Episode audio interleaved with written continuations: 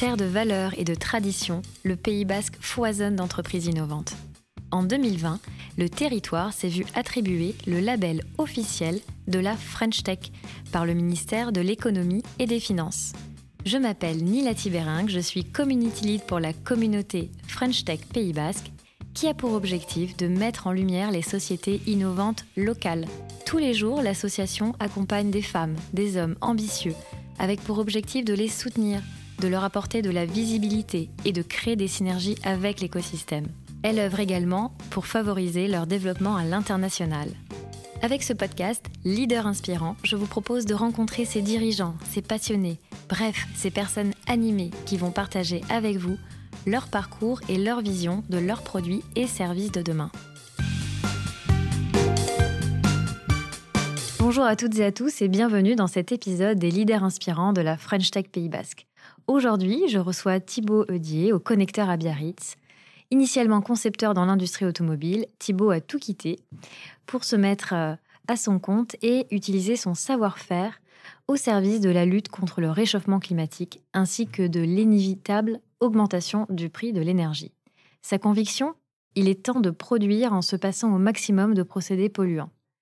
Passionné de physique, Thibaut Eudier l'applique à l'énergie et voit dans l'éolien un moyen de limiter la casse environnementale. L'éolienne à la haie, née dans le garage de sa grand-mère, était née. Bonjour Thibaut. Bonjour Nila.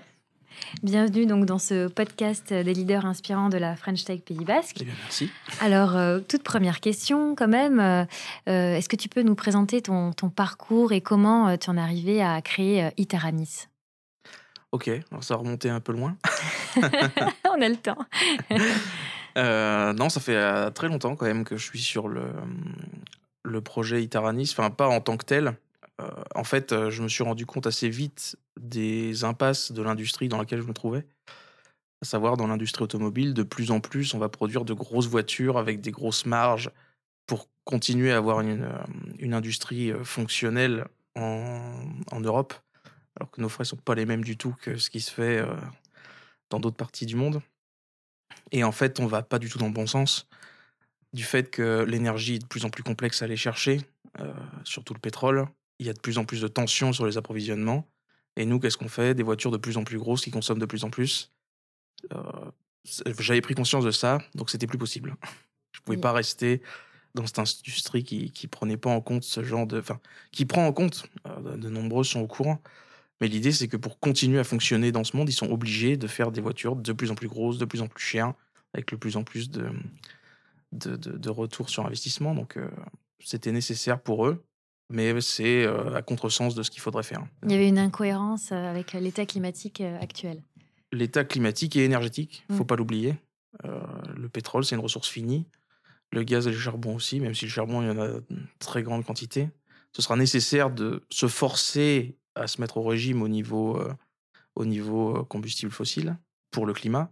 Mais de toute façon, on arrivera à des problèmes de tension géopolitique à ce niveau-là. Et ça commence déjà. Mmh. Alors du coup, cette prise de conscience est, là, euh, et, donc tu te dis c'est au niveau de l'énergie qu'il faut que je, puisse agir, et, donc tu crées, euh, tu crées cette éolienne. Ouais, alors ça n'a pas commencé tout de suite par l'éolienne, mais mmh. euh, c'était la prise de conscience du problème qui m'a fait changer de voie et voir les choses différemment. Et en gros, moi, l'objectif, c'est qu'est-ce que je peux faire à mon niveau de concepteur technicien, en fait. Hein. Qu'est-ce que je peux faire à mon niveau pour apporter quelque chose? Donc il y avait très bien le militantisme, etc. Mais je pensais pouvoir faire plus. Et j'espère que je fais plus. donc tu as utilisé ton savoir-faire technique et du coup tu t'es dit je vais essayer de créer des produits. Voilà, l'idée c'était qu'est-ce que je peux faire pour que le particulier enfin nous en fait, hein. mmh. parce que tout professionnel est un particulier aussi.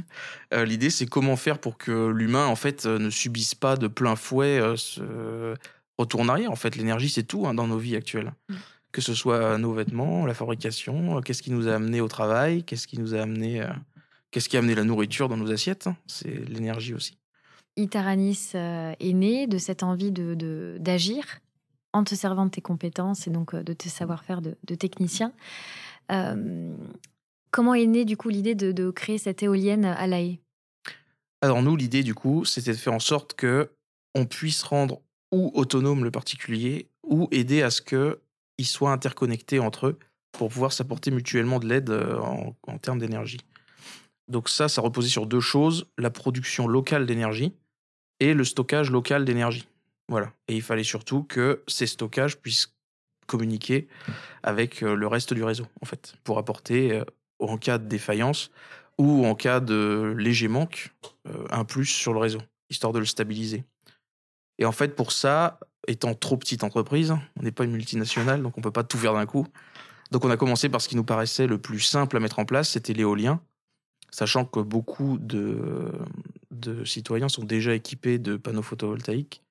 L'intérêt de rajouter de l'éolien à ce mix-là, c'est que on produit beaucoup plus en hiver avec de l'éolien qu'avec du solaire, et vice-versa euh, en été. Donc l'intérêt, c'est que là, il y a besoin de beaucoup moins de systèmes de stockage pour attendre vers l'autonomie. Et donc c'est pour ça qu'on a commencé par l'éolienne. Mais du coup, c'est pas du tout le seul projet d'Iterranis, tout c'est vraiment le, c'est le début. C'est le début. Le vrai projet, c'est la pilotabilité euh, des moyens euh, de production locale euh, pour le particulier ou en tout cas une petite zone d'habitation. Pour une résilience optimisée, du coup. Absolument, mm. absolument. Et du coup, est-ce que c'est bien ça, je me trompe, ou vous avez quand même commencé à utiliser cette éolienne sur le toit de, chez ta grand-mère? Oui, absolument. On a commencé dans le garage. Donc il y avait mon ancienne chambre chez ma grand-mère que j'ai transformée en bureau. Et puis on a commencé à travailler ça dans le garage, dans le salon. donc à un moment, c'était assez drôle. C'était juste avant le premier confinement. Mmh. Et on était du coup déjà trois dans la société. la société n'était pas vraiment créée, mais on était déjà trois à travailler sur le projet. Et donc, on se réunissait dans le, dans le salon de la grand-mère. à Saint-Jean. à Saint-Jean-de-Luz, euh, voilà. Excellent.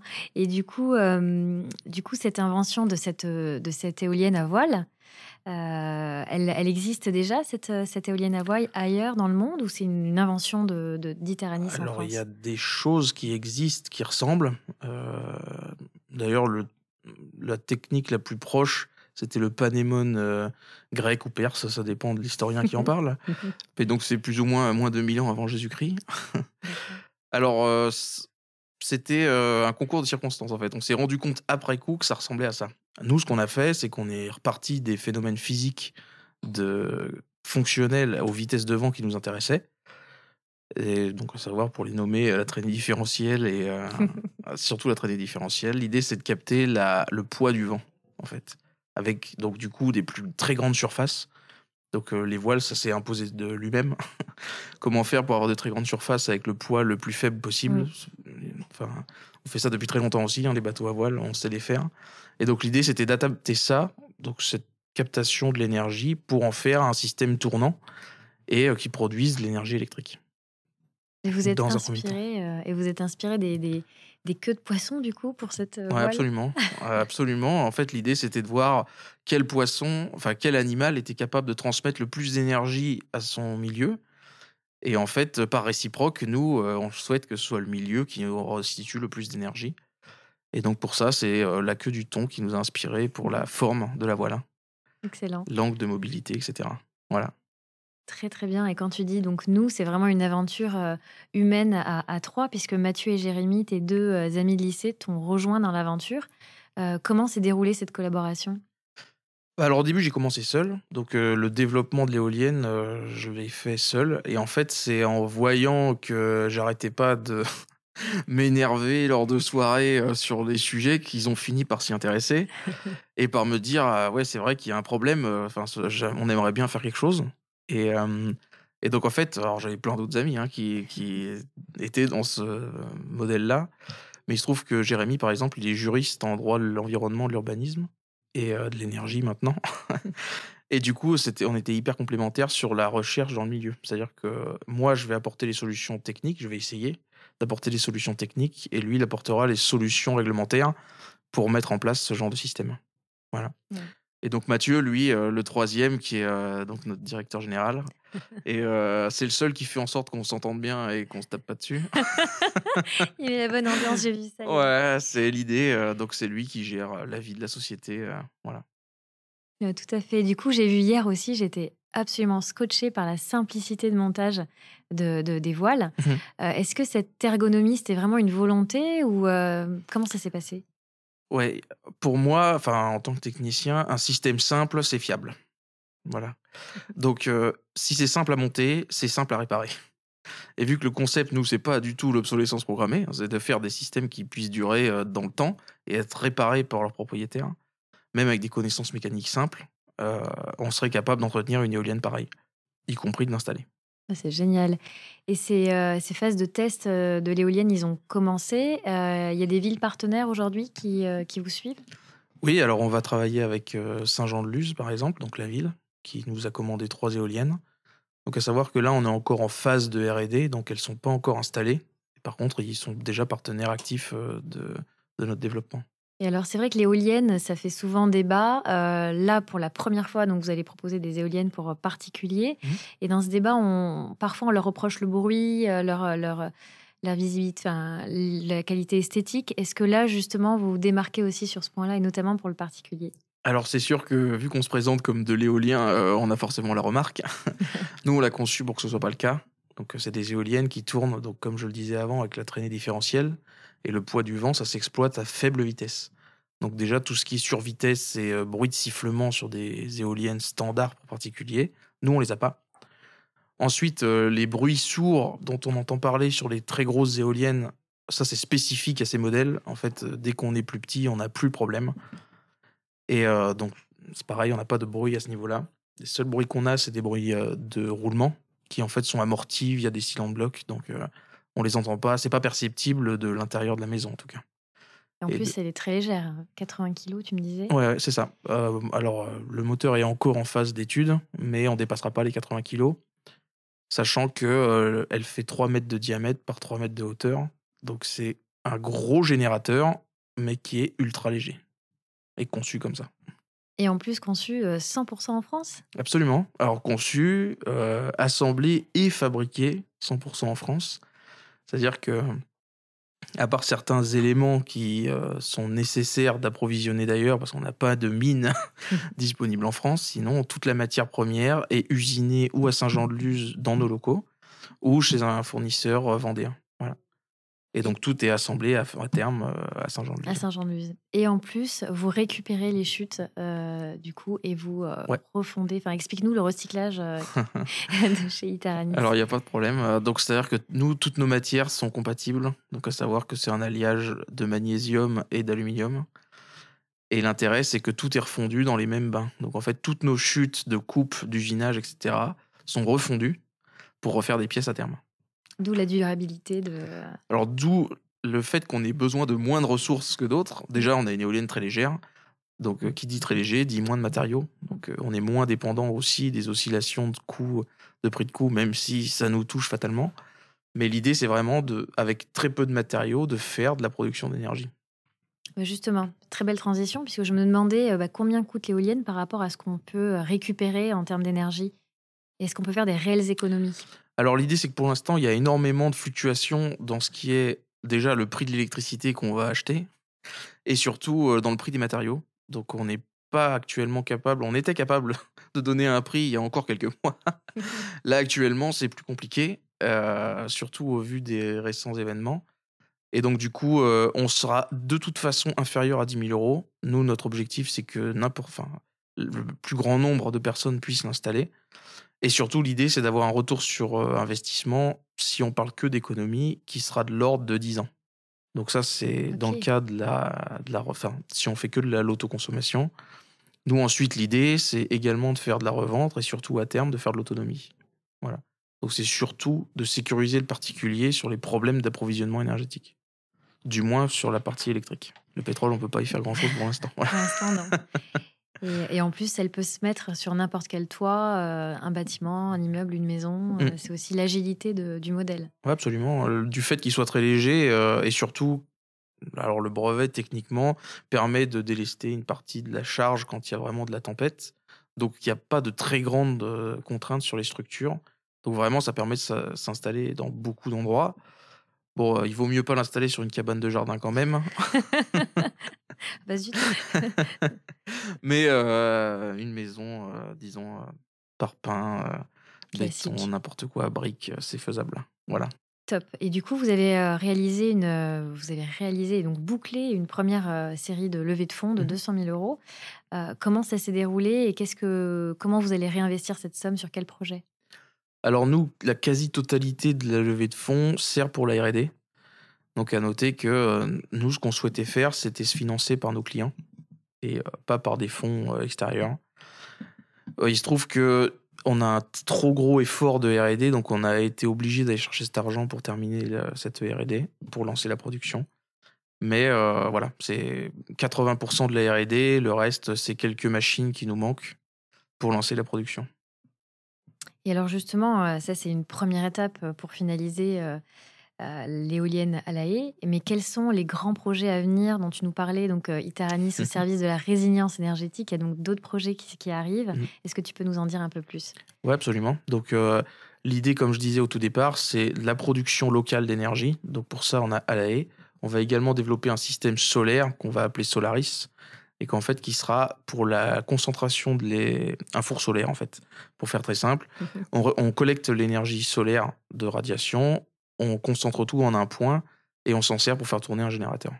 Donc ça vient contrebalancer un peu ou complémentarité avec les photovoltaïques euh, actuels. Ouais, absolument. C'est pour ça qu'on n'a pas lancé ça en priorité. Il existe déjà des solutions qui permettent de ne pas utiliser ce système. L'intérêt de celui-là, c'est qu'il sera comme l'éolienne, recyclable à quasi 100%, et surtout avec des systèmes beaucoup plus simples, non Ouais. installables par n'importe qui, même s'il faudra le pointer correctement.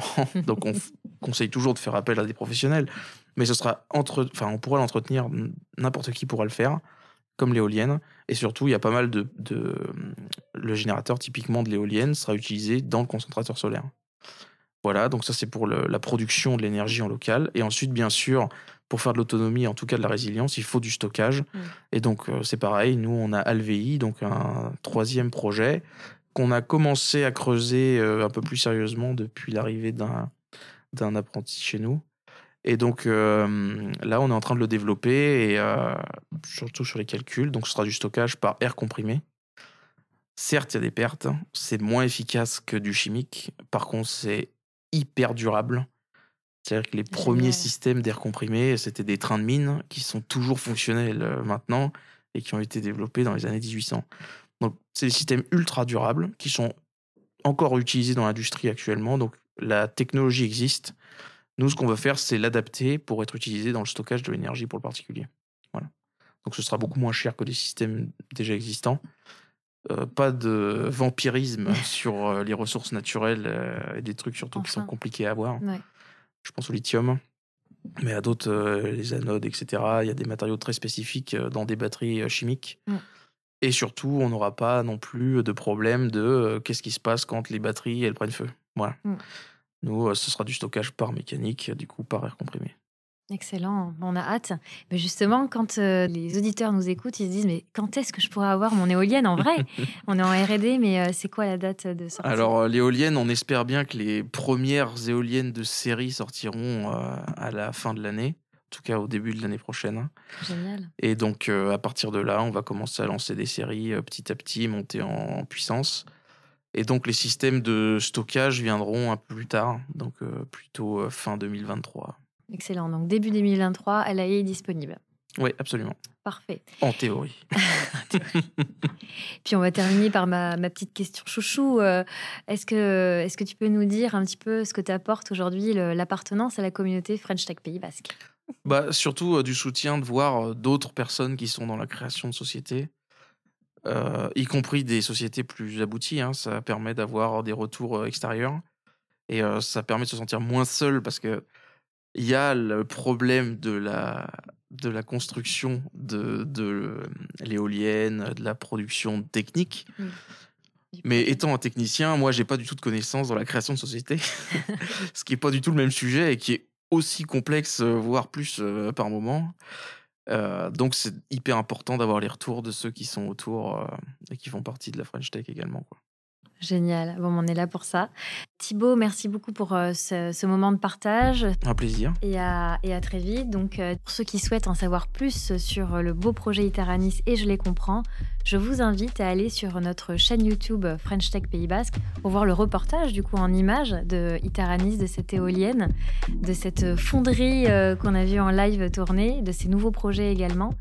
Et puis, je vous invite à suivre aussi l'actualité de la French Tech Pays Basque sur les réseaux sociaux. Et on aura mis également les coordonnées de de, Thibaut et N'hésitez pas à vous abonner sur notre chaîne LinkedIn, euh, ça fait toujours du bien, euh, ça fait plaisir.